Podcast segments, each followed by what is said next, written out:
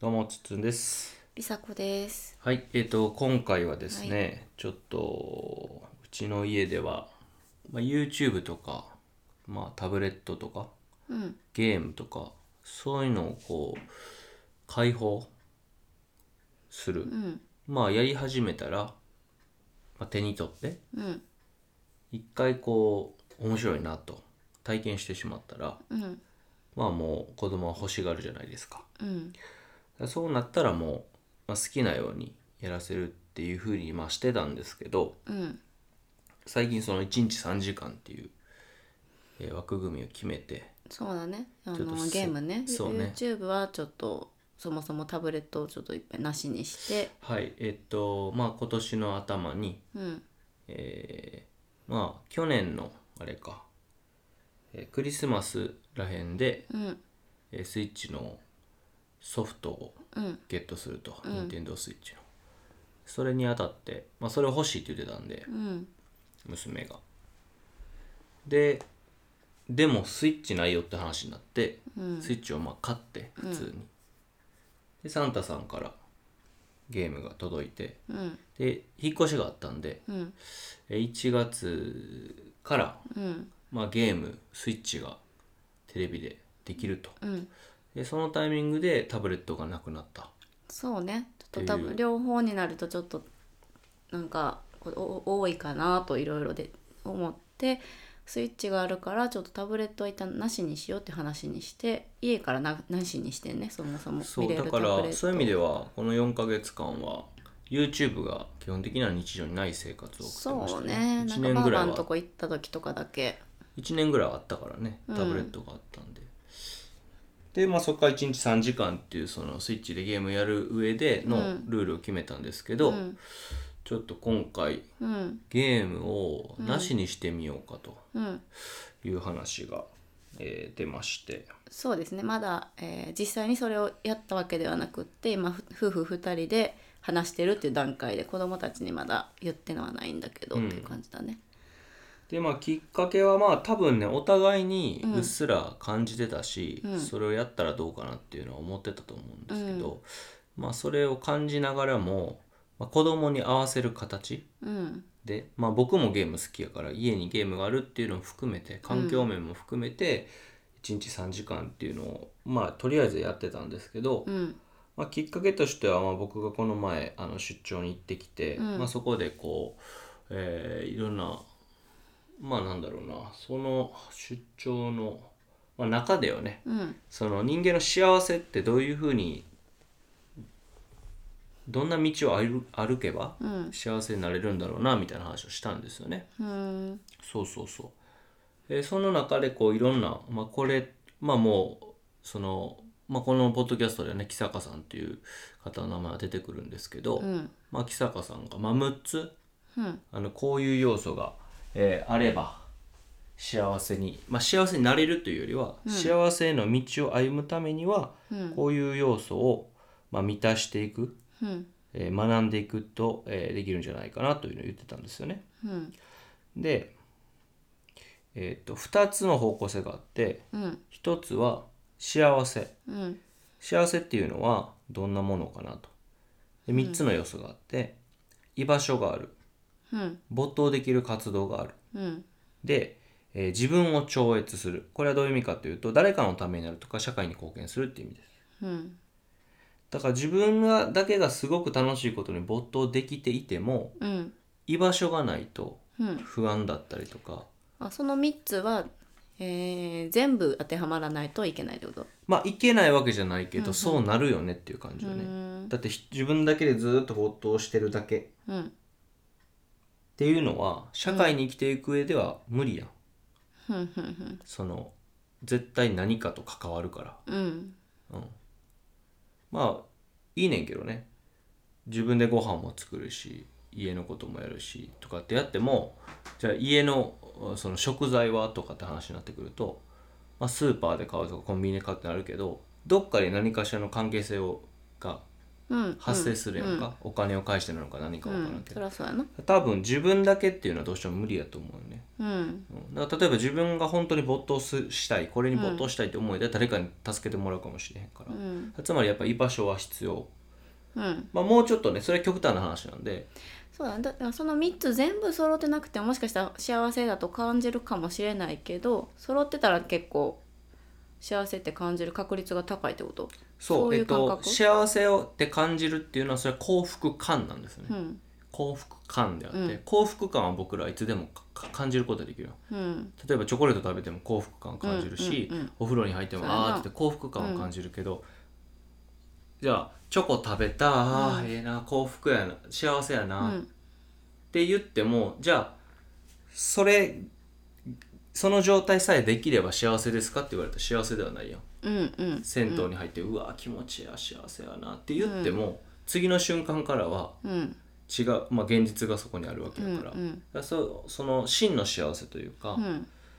ていうのをもし考えるんであればってことようねーん居場所がある没頭できる活動から自分を超越すると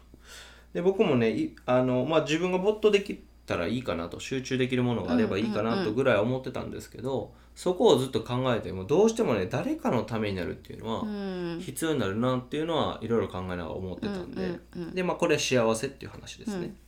でもこれ幸せを追求してるとどうしても独りよがりになっちゃうんじゃないかなとうんうんうんでそれを社会の中とかうんこの世界の中で、えー手をつなぎながらちゃんと幸せの状態を作るためにはどうすればいいかとうんでそこでさっきは幸せってこうだよねって話だったんですけど、うんもう一個あってこれ次人間ってこうだよねっていう話、うんでこれが個人うんっていう枠と社会っていう枠うと宗教っていう枠がある、うんまあそこはまた話しますけどだから居場所がある没頭できる活動がある自分を超越する、と個人社会宗教っていうこの6つの要素が満たされればまあ幸せになれるんじゃないかなとうん真の幸せに近づけるんじゃないかなという話をえーしてたんですようね。んでまあこの人間の個人社会宗教っていうのはまあ主に知識ですね。うん個人だったら例えば生物学とか、うんまあ、生物として人間って何なんだろうな、うんまあ、生理学だったら自分の体の動きとか、うんうんあのお腹痛くなった時にどういうふうになるとかそういうのをちゃんと知っているっていうこととか、まあ、心理学だったらね自分がすごくこうイライラしてしまうことをどう収めればいいかとか、まあ、相手目の前にいる人がそういう状態になってたらそれを理解する助けになるからうんでその上にまあどうしても社会っていうのがあるんで、うんまあ、経済だったりとか、うんえー、と政治だったりとかそういうのは出てくるよね。うんそうだねんで心理学の中でも社会心理学っていうのがあるんで、うん社会の中でこのこういう人とこういう人こういうふうにこうそのコミュニケーションを取ってると、うんまあこういうふうに心が動いちゃってて、うんその中にこうじゃあ第三者が入っていくとかリーダーみたいな人がそこのこのじゃあグループとか、うんえーそういうものをどういうふうにこう、まあ、コントロールというかどういうふうにこう、うそこに接していけばいいかみたいなこういうのは、うんまあ、社会心理、まあ、もうちょっと社会心理学と大きい枠組みになってくると思うけうど、んえーそういうこう社会っていうで宗教っていうのが面白くてこれが宗教って基本的に祈るじゃない、うん祈るって祈るっていうのは結局こうなりたいとかこうなってほしいとかお願いしますって願いなんよねだからあのみんなだってさ願ったってしゃあないやんうんうんある意味、あのやらないと、うんでも人は願うやんか,、うん何かしらを信じてるんよね、うん例えば自分を信じるかもしれへんし、えー応援してるチームを信じるかもしれんし、あれは基本的にその宗教っていうふうに、えー考えてみるといいんじゃないかっていう話で、うんなんとか教とかそういう意味じゃなくてそうそうそうそう、みんなそれぞれ必ず自分の信じる宗教というのがあるはずなうのよ、んうんうん例えば努力は必ず報われるっていう人もいるし、努力はいつだって嘘をつくっていう人もいるから、僕はどっちかというと努力はいつだって嘘をつく派なんですけど、そうそうそう努力しても努力しても結果に結びつかないことはあるから、あるけどでも努力しないと前には進めないよね派なんですよね僕はどっちかっていうと、そうそうそうそう無駄になるとは思ってないけどねうんそうだから、えーとその6つの要素っていう話が出て、んで僕がだから子育てのことで考えた時にこのね願いの部分を、うん要は宗教のところ自分が何を信じてるかっていうところをちょっとおろそかにしていたなと思っていてうんそう僕は子供たちに何を願ってるのかなうん何を祈ってるのかなっうんていうのをおろそかにしてたなとつまりそれは子供自身の幸せというより私たちの幸せを考えた時にってこと両方やねうーん願でいなんでかっていうと、うんなんでこれにピンときたかっていうと、うんその子供の意思を尊重するといううん方式があったんよねゲーム特にゲームでうんこうあぶり出された話やねんけどうん子供の意思を尊重するから1日3時間になってるのようん子供の意思を尊重しないんであれば多分ゲームはなしになってるはずなのようんここが大きな差だなと思っててうんそうだから子供の意思を尊重すればいいっていううんかなりきついルールうんだって子供は子供を一人の人間として、うんえー接したいんだけど、うんでも子供は子供よ、うんうんうん一人の人間として接するとはいえ、うん3歳には3歳の事情っていうものがあるやんか、そう考えた時にこの3歳の子とどういうふうに接してうんどういう、まあ、どういうふうに接して4歳5歳6歳となっていって大人になる時にどんなふうになってほしいかっていう願いはあるはずだようん親なんだから。うんなのに子供の意思を尊重しようっていうだけのルールに頼ってよくちゃんと考えてなかったなっていう反省があったんよう。んなるほどで明らかにうん3歳4歳の子にゲームをあげるっていうのは、俺が望んでる未来にはつながってないなっていうのははっきり思ったよね。うんうんだからここだよね。うんでまあこういう話の話をした時に、まあうんなんでこんな話になったかっていうと、まあ、木坂さんがこの話をしてたんですうけんど、うんまあ、木坂さんはどんな質問でも答えれますよねっていう話があって、うんうんどうやってあんな風にどんな質問でもうんちゃんとちゃんと本質的なうん回答を用意できるんですかって言ったら、世界をこの6つで考えてるからって言ってね人間をこの6つで理解してるからだって言っててうん人はだから幸せになるために生きてるやん。うんで例えばじゃあその嫁姑問題やったら居場所の話かもしれへんなとか、うんいや居場所の話じゃなくて実は自分に没頭できるものがないから、うん他のことに目がくらんでこうなってるはずだとか、うんそういうふうにも考えられるし、まあ、宗教うんお母さんと、えー自分の考うんえ、あの望んでる宗教は全然違うと、うんじゃあ異宗教やったらん絶対に交わることないやん、うっんってことは距離を置くしかないやん、うん絶対キリスト教とイスラム教をガッチャンコしようって無理やん、うんうんガッチャンコしようとしたら絶対に喧嘩になるだけやねんから、うんとかそういうふうにやっぱ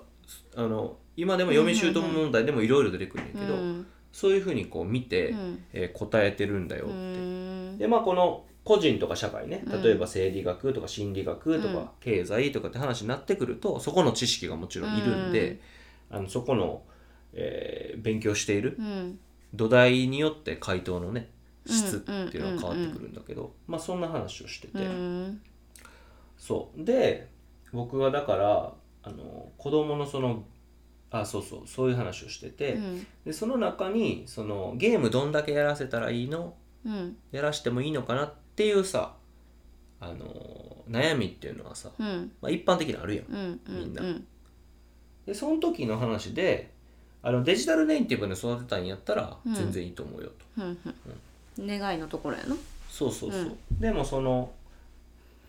デジタルネイティブに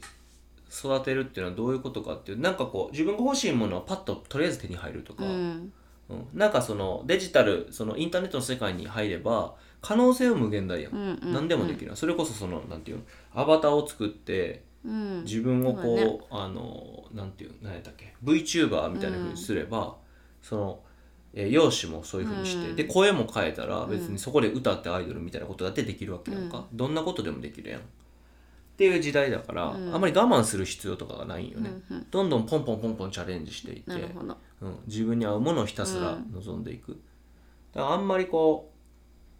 今はこれ耐え時やからとか、うんうん今は一回ちょっと空気読んでとかっていう必要性がないからうね、んだからそういう意味ではその人間が生きていく上で必要な力ってこういうものだよねって言われてたようなものは、うんえーあんまり鍛えられないうんデジタルネイティブはでも次の時代になってるかもしうれない、んだからどっちを選ぶかはうんうんもうそれうん人それぞれだからというところだったうね、んうんうんだからその僕はだったら何何回でも立ち上がれる何度失敗しても立ち上がって頑張れるってそのレジリエンスっていうのかな、うんうんレジリエンスっていうその、まあ、え特性だったり、うんえーそういうものはやっぱ獲得してほしいなとは思うし、なんかなんだろうな自分の意見をはっきり言ううんっていうこともそうだし、うんまあ、一つの物事に対してよくいろんな角度で考えてみるっていうこともそうです、まあ、そういう能力っていうのは備わっててほしいなと思うからパンパンパンパンなんか乗り換えてどんどんゴーゴー行こうぜっていううん風なのは僕はまあ僕もそういう対しもので人間じゃないしうんなんかまあそこもねだからまだまだ全然足りないんですけど知識っていうか、うんその願う分だけ今もね言葉にしたけどさ、うんそんなに言葉になってないわけでただこうやって、えー美咲ちゃんは5歳の頃からゲームやってて、で陽太くんは3歳ぐらいからもうデビューしててっていう中でどうだったかっていうと、やっぱりそのゲームってどうなんかなっていうのは感覚的にやっぱ思ってたから、うんそうそうそうだからどっちでもいいんだけどどっちでもいいんだったら、まあ、別にデジタルネイティブに育てたいとは全く思ってないなうんいうのがあったんでまあ梨紗子さんにもこう LINE を送って、うん出張先から、まあ、ゲームはちょっとねでそれで出張中もちょっとゲームで一悶着あったやん確か、うんうんそうそうそそううそれも重なってたから、まあ、ゲームなしの方法かなっていうね、話をちょっとしてたよね、うん連絡そうだねでまあそんな感じですよ、うんうん、はっきりとあの丁寧にはちょっと説明できなかったけど、うんえーそういう一応、なるほどうんね流れがあって、うんはい、僕から提案したっていう感じですけどうんうねん。りさこさんどうですかそのゲーム、まあ、禁止ってことですよね。うん一、回あったものを断ずるわけやから禁止になると思うんですけど。ううんんゲーム自体が悪っていう感じではなくって、うん単純に、えー、とゲームの持つ力うんうがんあまりにその子供が小さければ小さいほど子供の人生に入り込みすぎるっていんうんううん感じがすごいなるほしどていて、うん特にまあやっぱ陽太くん3歳、まあ、後半とか今4歳ですけど、うんやっぱなんかこうなんだろうねえー、とゲームにほすほとんどのソースを取られてるんじゃないかみたいな、はい別に幼稚園も普通に行ってるしゲーム以外のことをしてる時間だってももちろんたくさんあるんだけうどんうん、なんかそうだななんかそれがこうじゃあさ例えばすっごい電車マニアの男の子とかっているやん、うんそういう子ってさ電車にすほとんどのソースを取られてるような感じってするやん、うん確かに朝から晩までリソースねリソースを、うんうんそれは別になんかあんまり悪やと思わへんとかむしろすごいなって思うのに、うんゲームやったらあかあんまりって思っちゃうのはどうなんかっていうところは私の中でまだあんねやんか、うんただえっ、とつっつんさんとも話してたんだけど、うんゲームはやっぱり指を動かすだけでえっ、と簡単にこうひ例えばえっ、とアバターっていうの中のそのキャキャラクターを動かししたり、それでこう人と戦ったりとか、あと空を飛んだりとかなんかレースしたりとか、て、うんそのゆゆ指を使うだけでできてしまうっていう、でそれに没頭するっていうのはなんだろうな早いかなと。うん自分で、えー自分で体験して没頭するのと疑似体験だよね、うんうんまさに疑似体験で没頭するっていうそれも全然これからの時代ありだとは思うんだけど、うんオンラインでつながるとかいう時代だから、ただ早いんじゃないかととにかく、うんうんうんあそれに関してはもうちょっといい回答が俺の中には用意してあって、うんえっ、とねまあ今まだどんどん脳みそが作られていく段階やんか、そうねうんこの時に必要なことっていろんな刺激が脳に入ることだと思うよね、うんうんでえっ、とねまずゲームっていうと指をパッて押すだけでものすごく大きなフィードバックが返ってくるわけうんそうねただ押すだけでこれはねあのゲームの回でも話しましたけど、うんパッて押すだけで必殺技が出る、うん相手倒す楽しいうんあのもっとやりたい、うん勝った負けたうんうわー、うん、指で動かすだうけ、ん画面の前にいるだけ何の努力もいらない、まあ努力はするんだけどねうまくなるために、うんでも相手のレベルを下げたりとか、うん自分だけがアイテムをもらえるようにルールを決めたりとかできるから、うんうんうんでまだ彼あの陽太くんはうん4歳になったばっかりじゃないですか、うんうん我慢できるような年齢じゃないわけよ、うん3歳4歳うっんてうん当たり前やんか、う我ん慢できひんからだから自分が勝てるように環境を用意しようとすうるよね、んじゃあ美咲ちゃんと一緒にやってる「ねえねえこうやってよ」うんやってって言ったんで、うん倒されたくない嫌やうんそうするんよねうん自分が我慢して努力してその目の前にある課題に打ち勝とうっていうところまでさすがにいかれへん、そりゃそうやなそうそそうなった時に、うん指でお手軽に遊べてすごく刺激が強くてうん面白いものをただ3時間4時間ずっとやる、うっんていうのはその脳に刺激を入れるっていう意味では全然刺激入らんよねそうねもしかしたらちょっと考えるとかた考える力とかえっ、とななんていうのうん例えばじゃあ前までやったらそのみーちゃんやってよって言ってたところもしかしたら例えばあこの技をこうやって使えばできるんだって知って勉そのちょっと学んで考えて次やってみるとかっていう多少の何かはあるかもしれへんなと思うね、んん、ただそう言った今つつさん言ったみたいに毎日テレビの前にいる時間とかと比べてすごく少ないというか、いやめちゃくちゃちゃ多少やろうーん、そういう意味でめちゃくちゃ多少少だよそれうはんそういう意味では見ててあとはそのあのなんていうんかなうまくはなってんねうんん確かにでもそれは感覚的にうまくなってるよねう、ん考えてうまくなってるとか、うん反省をしてうまくなっているよりは、うんただ指がさばけるようになったからうんぐらいの感じ、うん全然美咲ちゃんの方がやっぱり早いもんまあそのうまくなるスピードは、うんそれは考えてやれてるからやと思うね、いろいろ試してるからやと思うね、うんうんひょうたくんは試したりはしてないうんうんた体験してともかうくん何かを試すまでもなく体験してあのそのゲームで勝はやつ早いっていうのはそういうことやな、能力を培ってるそうそう考えてやった方がやっぱ早いからさあと、まあ、ゲーム一緒にするからさみーちゃんとようちゃん、まあ喧嘩したりとかさ、あるやんで、うん私はそれは別にいいと思っててんけど、なんか今日とかも見ていてやっぱりゲームって、うんなんだろう例えばごっこ遊びで何か喧嘩するとじゃあその場で話し合いの時間を設けたりとかうん、うんうんじゃあどうするってできるけどゲームって画面がどんどんどんどん進んでいくからギャーってもう言い合いして、うんでも別にじゃあどうするって話し合いを持つタイミングとかないんよね。うんうんなんかそれを見ていって最初はなんていうの人とゲーム一緒にすることでこう人との関わりもあるから、うんまだいいんじゃないかって思ってたんやけうど、んうんでもなんか結局あんまり関わりなんていうの言いたいことだけ言ってギャーってなるだけなってでそっからこう解決策を見出すように一緒に何かこうそうか話し合ったりとかっていう時間をやっぱ作れへんのがゲームかなっていうふうになんか見てて思って今うー日んななんんかかそこは一緒なような気がするけどねおもちゃとう別にんでもいつもやったら例えばみーちゃんんなんていうんだみみーちゃんの方からじゃあこれしてみる、うんとかさそれをうんそれはどこにあると思うん何がその原原因あだから単純に、えー、と今手が離せない状態がずっと続いてる、あ俺はそれは違うと思っててうんそそういうことじゃないって思思うねんけどうん単純に刺激が強いからかなとうんで脳が動かないうん単純にかなと思ったけどね、ううんんそうんうそれもあるかもね確かにだってその終わるからさ負けたらうん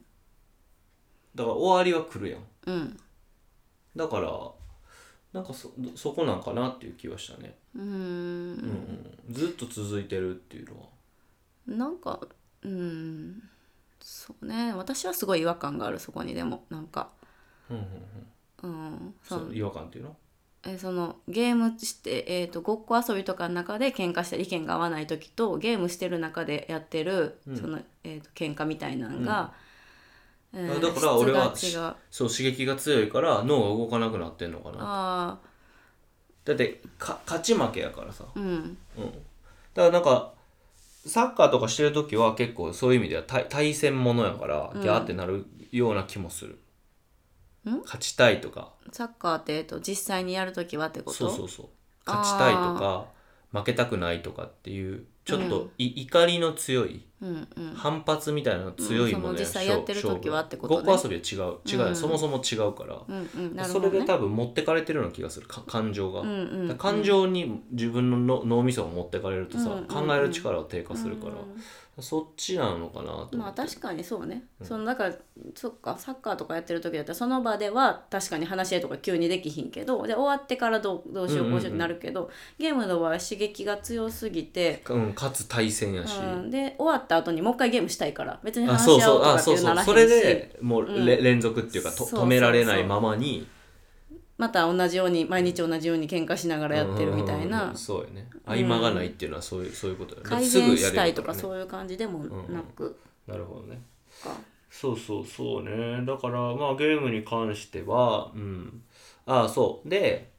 えっとなんかスウェーデンとかは、うんその子供がやりたいことをす推奨するっていう形ですごい教育がなされてるみたいねんけど、うんだから「はいタブレットどうぞスマホどうぞ」みたいな、うんで例えば積み木とかうんもういやもうタブレット内でやったらいいやんみたいな、うん感じのノリで進めてたらしいねんな、あのこれはまあう噂話程度ですけどね、うん実際どうなのか分かんないけどで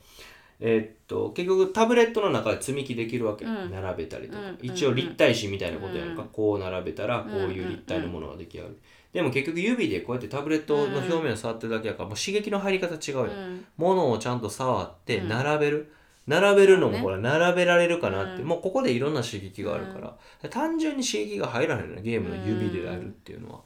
うんだからそのすごく大事な時期にうんそこに持ってかれるのは違うのかなって、もうこれはなんか成長のうん昨日なんかなんていうの人間の発育うんの話やからね、スウェーデンのその話は、えースウェーデンではそういうなんかこうタブレットでやるとなんか違うとかっていう結論が出たりとかしたわけいやそこまでは多分出てないとう思うんそれは別にわあのそういうふうにスウェーデンとかで普通にそういうアプリでやってもいいやんって言ってやってるよっていう話っていう。そうただ、あのそれスウェーデンはもう結構前から、うんその教育先進国じゃないけど、うんとして、そのどんどんやってってるから、うんうん結構データは溜まってるわけ、うんうんでえ良かったものはほとんどないわけうんそれでうん悪かったものはある、うんまあどっちでもいいんじゃないっていうのもある、うんでも劇的に良かったねっていう結果のものはほとんどないらしくて、うんうんうんそういうことね。そうそうそうそうでもまあ普通に考えてそうやんな、うん指なんでかねちょいちょいちょいってやるのと外でじゃあそう石並べたりするのとどうなんてなんかさうんあのコロナ禍になって、うんオンラインに急速はいはにい移なりました行,、ね移行した時に、うん去年かなオンライン幼稚園っていうのをやってそうやねたよねあのやってま幼稚したね園がね、うんあの緊去年の緊急事態の時に、であの時とかにも思ったんだけど幼児さんとか、まあ、低学年ぐらいに、うんえーオンライン上で、えーっと実際こう、えーっと集中してねオンそうオンライン上座っで今までと同じように、えー、と例えば同じように歌歌ってるんだけど、えー、と園で一緒に歌う時とうんオンラインで歌うと同じようにやってるんだけど、同じことをしていても同じようにはならへんなっていうのをすごい感じうんうてんもしかしたら小学校高学年ぐらいになるとオンラインでやっても全然問題ないやんってあるかもしれへんけど、でそこになんかなんやろねなんかヒントあるんかなとそのえっ、とはまだ早いっていう感覚がなんかあるんかなと思っていたところがあっへえてなるほどそこでなんか、えーゲームとかタブレット YouTube から受ける刺激ってもしかしてそんなにもしかして良くないんじゃないかっていうふうにちょっと思い始めた1年間だったかもしれない。ああ、まあ、それに関してはなんかねうんと俺はなんかそういうその感覚分からへんかったけどききあの言ってた話ねうんはあのねこの Zoom とかオンラインでミーティングとかするっていうのは、結局一人の個人がうんそこにアクセスし,、しているっていう状態なんよね、うん結局だからこうその人次第だようん、だって話しながら別のことできるやん、うんまあビデオオフにしたりもできるうし、ん結局個人がどんな情報を得るとか、うん個人がこう機能を拡張してる感じうん目目が何個かこうんううん他のところを覗けるカメラを見ているだけやかうら,、んだから空気っていうのはやっぱできない、うんうん、なるほどだから集中はできひんのよ絶対、うんうんうんだってこちっちゃい子うん集中がそもそもできひんのに、うん個人的にうは、んうんうん絶対できひんのに画面でやってるから、うんそれ絶対できひんやん、うんうんだってここに面白いものないと思ったらやらへんや、うんうでもそらそうねここの場に何人かがいてうん空気が出来上がると、うんうんその中に入っているから、うんまだその座れたりとか、うんあなんかじゃあこれみんなもやってるしうんやってみようかな、みんなもやってるしやってみようってならへんもん先生が喋ってたら先生しか見られへんから、うん他の隣にいる子がどういう様子かをうん見れなくても感じることはできるから、うん普段はっ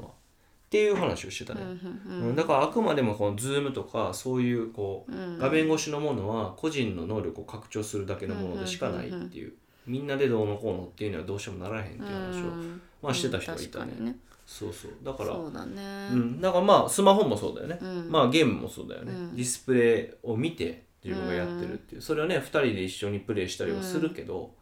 同じようなことかなとそうだね、うんだからあまあある程度大きくなった時にまたゲームをやるのは全然いいんじゃないかと思ってるんだけど、とにかく早すぎたかな特に陽太くんっていうのがそうねうん今のちょっと結論、今今のね一旦の結論かなっていうまあ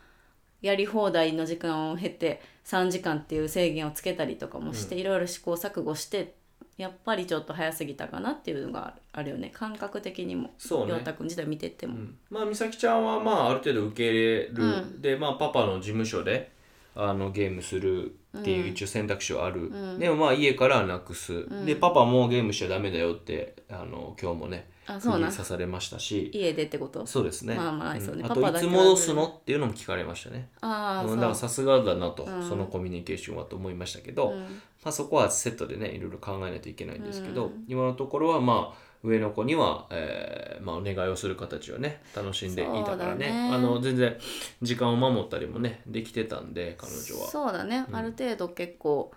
まあ5歳6歳になってくると割とあのそうそう自制もちょっとできるようになったりそうそうそすうるのかなっていうのは見てて思ったけど、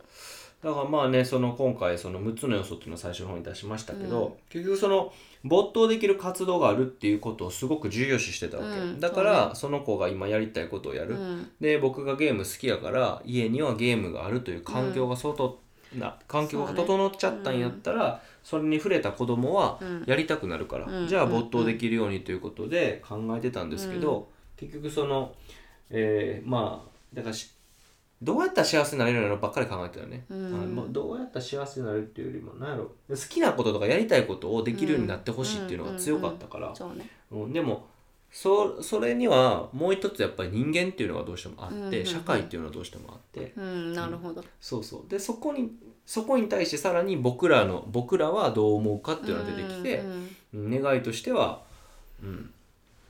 別にゲームなくてもいいからねこの世界ではそうだね当たり前ですけどね、うだんからいろんなものがあるし今、えー子供の発育ってもう未来がどうとかじゃなくて、単純に今の発育を考えた時にいろんな刺激が入った方がいいっていうのは単純に思うんで、うんまあ、そこはやってうんかな発育に合わせるっていうのはやっぱり必要だったなとだからこれはそうね個人のその、うんえーなんていうんですか何学になるんですかね教育学じゃないもんね、うん子どもの成長っていうのはね、うんまあ、発達心理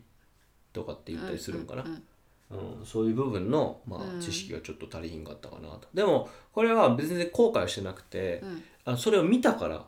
うんどうかなと思ってたわけ、うん僕も12月の時点で買ってスイッチが家に届いて、開けた瞬間にあ俺これ早かったと思ったもんその時に、うんうん美咲ちゃんは事務所でやれるとうんだから週に1回か2回ぐらいな多くてもっていう状況週に一回事務所じゃないとゲームができないでよかったなうんよかったんじゃないかな俺多分言ったと思うよ梨紗子にも確かその時に、そうそういう直感はあったんですけど、でも実際やってみてああやっぱりもう34歳の子は我慢できへんなとかこんなに刺激強いんやなとそうね私はなんか陽か太くんがここまでゲームにはまると思ってなかったまだ無理あのあ言ってたもんね YouTube とかがそんなに集中して何時間も見るタイプじゃなかったから、うんうん与えたとしてもというか、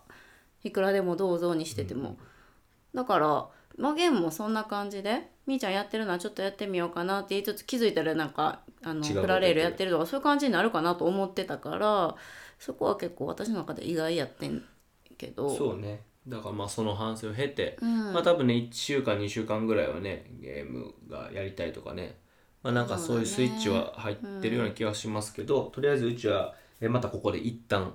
えーなしにするというそうねまあ、またこれもねチャレンジをしてみようと思うので、まあ、その様子だったりうんどういうふうに変わったかっていうのはまあシェアしたいなと、でまあ一つはあれですよねゲームやってくれてると楽っていう、うんそこの部分がまた抜けるので、うんまあ、そこに関しても梨紗子さんがまあどうしんどい大変とか、えでもまあしんどくて大変になったならなかったもあるし、なったんだとしたらどういうふうにじゃあそのしんどさをこう、うんね、和らげるようなことやってるうかんうんうんみたいな話はできると思うんで、そうだえーね、そのはその辺の話も、そうえねーしたいなとだ。から一応 YouTube が今なくなってる状態なのでゲームもなくなるっていうことでそうなんよねデジタルが一旦ねそうテレビはまあもしかしたら見ることになるかもしれないけど今1秒もテレビ見ないから子そう供だねたちって確かにうちは